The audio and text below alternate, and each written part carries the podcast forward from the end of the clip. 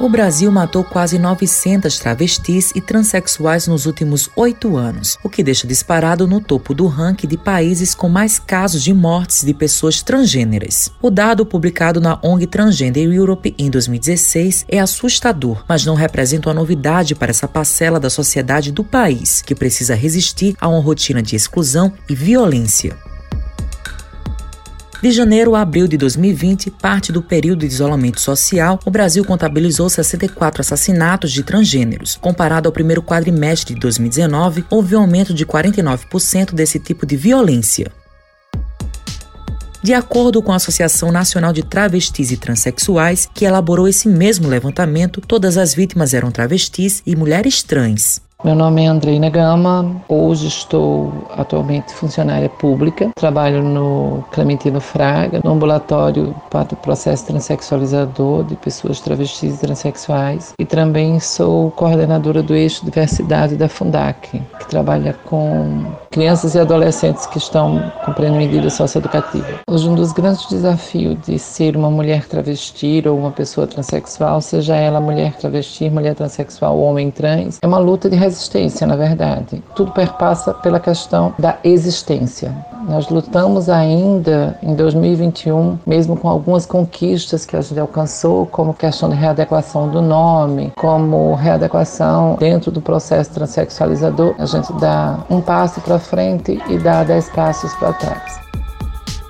Andreina analisa o cenário atual a gente escuta muito dizer que as políticas estão aí, mas elas precisam ser implementadas, elas precisam ser cumpridas. Mas num país onde o desgoverno acontece, então fica tudo muito mais difícil. A gente tem um, um cenário nacional que não é propício para a nossa população. A gente tem muitas questões que fazem essa invisibilidade. Mas aí tem uma coisa muito positiva nessas questões. Minha população de travestis e transexuais, ela conseguiu emergir e eu tenho certeza, tenho certeza que é uma população que não vai mais querer voltar para os escombros, para a escuridão, para os guetos. Nós estamos aí para o mundo. O mundo vai ter que nos entender, nos assumir nos colocar nos devidos lugares. É uma população extremamente forte.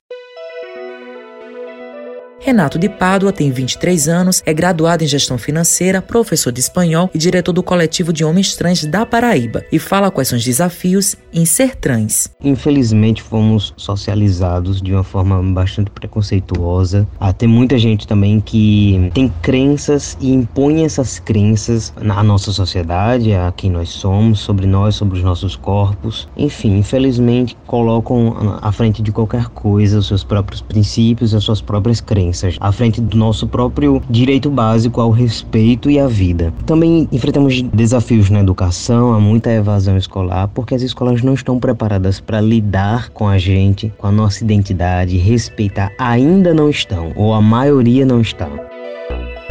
Renato conta um pouco da história dele. Desde muito cedo, desde criança, eu me via, me entendia e pensava como um menino. Eu brincava e fazia tudo como qualquer outro menino. Mas eu tive uma criação religiosa, eu cresci na igreja, eu saí aos 18 anos. Então, assim, eu sempre tive distante desses temas, nunca tive muito acesso a essas questões, até porque antigamente também não tinha muita visibilidade para a questão trans, né? Então, foi difícil, assim, eu só vim pesquisar mais sobre o tema lá para 2018. Inclusive, eu saí da igreja nesse tempo, mais ou menos. Comecei a namorar uma mulher, me assumi como uma pessoa LGBT e em 2019 eu me assumi como trans para minha família. Sempre tive o apoio de todos, graças a Deus. E é isso, eu só me assumi quando fiquei sabendo que eu teria acompanhamento gratuito através do ambulatório, que inclusive é uma política pública importantíssima para nós trans. João Eduardo Cândido é assessor político, começou a transição há quatro anos e comenta o que é ser trans no Brasil.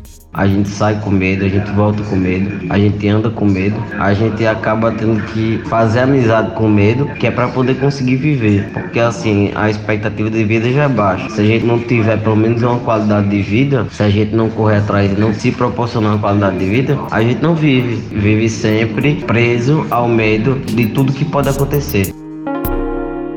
Loise de Assis é servidora pública e comunicóloga e esclarece a importância das políticas públicas. Políticas públicas elas são criadas e são voltadas para a garantia de direitos de uma população vulnerável ou não. Então eu acredito que quando a gente cria é, e implementa mais do que tudo a política pública, a gente está dando cidadania, a gente está garantindo o direito dessa população e dessas pessoas.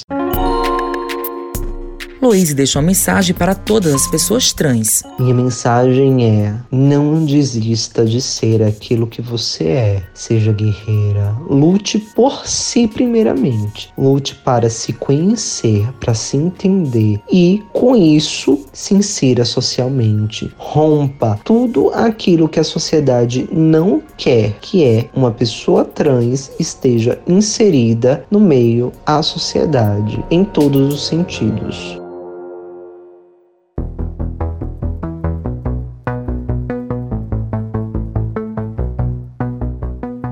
Sobreviver e resistir são palavras que fazem parte da rotina da população trans, em um país que mais mata a população LGBTQIA. O grito de liberdade e respeito ecoa nas ruas, escolas, ambientes corporativos e em casa. E as políticas públicas são fundamentais para o fortalecimento dessa parcela da sociedade. O mês da visibilidade trans marca a luta por inclusão e pelo acesso a direitos de cidadania. No próximo episódio da série Visibilidade Trans Resistir para Existir, vamos abordar sobre a relevância dos coletivos de pessoas trans, com os trabalhos técnicos João Lira, gerente de jornalismo Marcos Tomás, Matheus Silomar para a Rádio Tabajara emissora da EPC, empresa paraibana de comunicação. Aceite a minha vida ou então pode sumir. Eu não tolero lero, eu não tolero lero. Pra tua intolerância eu tô de tolerância zero.